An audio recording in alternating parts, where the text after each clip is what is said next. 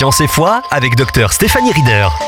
Bonjour, quelle joie de te retrouver pour une nouvelle capsule sur la science et la foi. Et aujourd'hui, je te parle du Big Bang. En fait, je commencerai en te posant une question. Qu'est-ce que le Big Bang?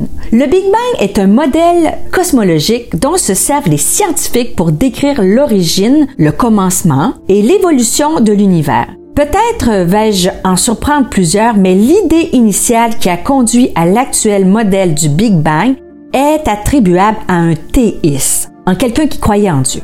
Avant celle-ci, et ce pendant des siècles, les scientifiques croyaient que l'univers était éternel et qu'il n'y avait jamais eu de commencement. Ce n'est qu'en 1927 que le chanoine catholique belge Georges Lemaître contesta la théorie de l'univers éternel et qu'il décrivit dans ses grandes lignes l'expansion de l'univers avant que celle-ci soit mise en évidence par Edwin Hubble en 1929. En voulant expliquer l'origine de l'univers, le maître fit une brillante application de la théorie de la relativité d'Einstein. Et pourtant, Einstein, lui, se méfiait et avait de grandes réticences des apports de le maître qui lui rappelait trop la doctrine de la création divine privilégiée par les chrétiens, par ceux qui lisaient la Bible.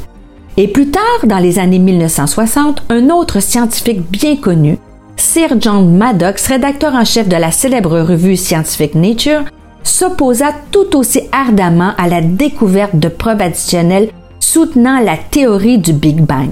Pour lui, l'idée d'un commencement était complètement inacceptable, car cela impliquait une origine ultime de notre monde, ce qui donnerait à ceux qui croyaient en la doctrine biblique de la création une solide justification à leur croyance.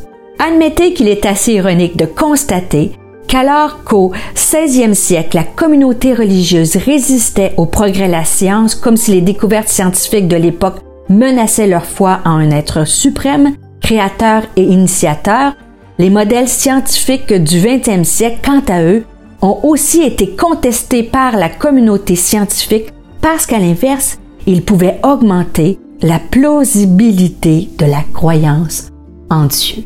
Alors je te laisse là-dessus et j'ai hâte de te retrouver pour une prochaine capsule sur la science et la foi. Bonne journée! Pour aller plus loin, visitez stéphaniereader.com.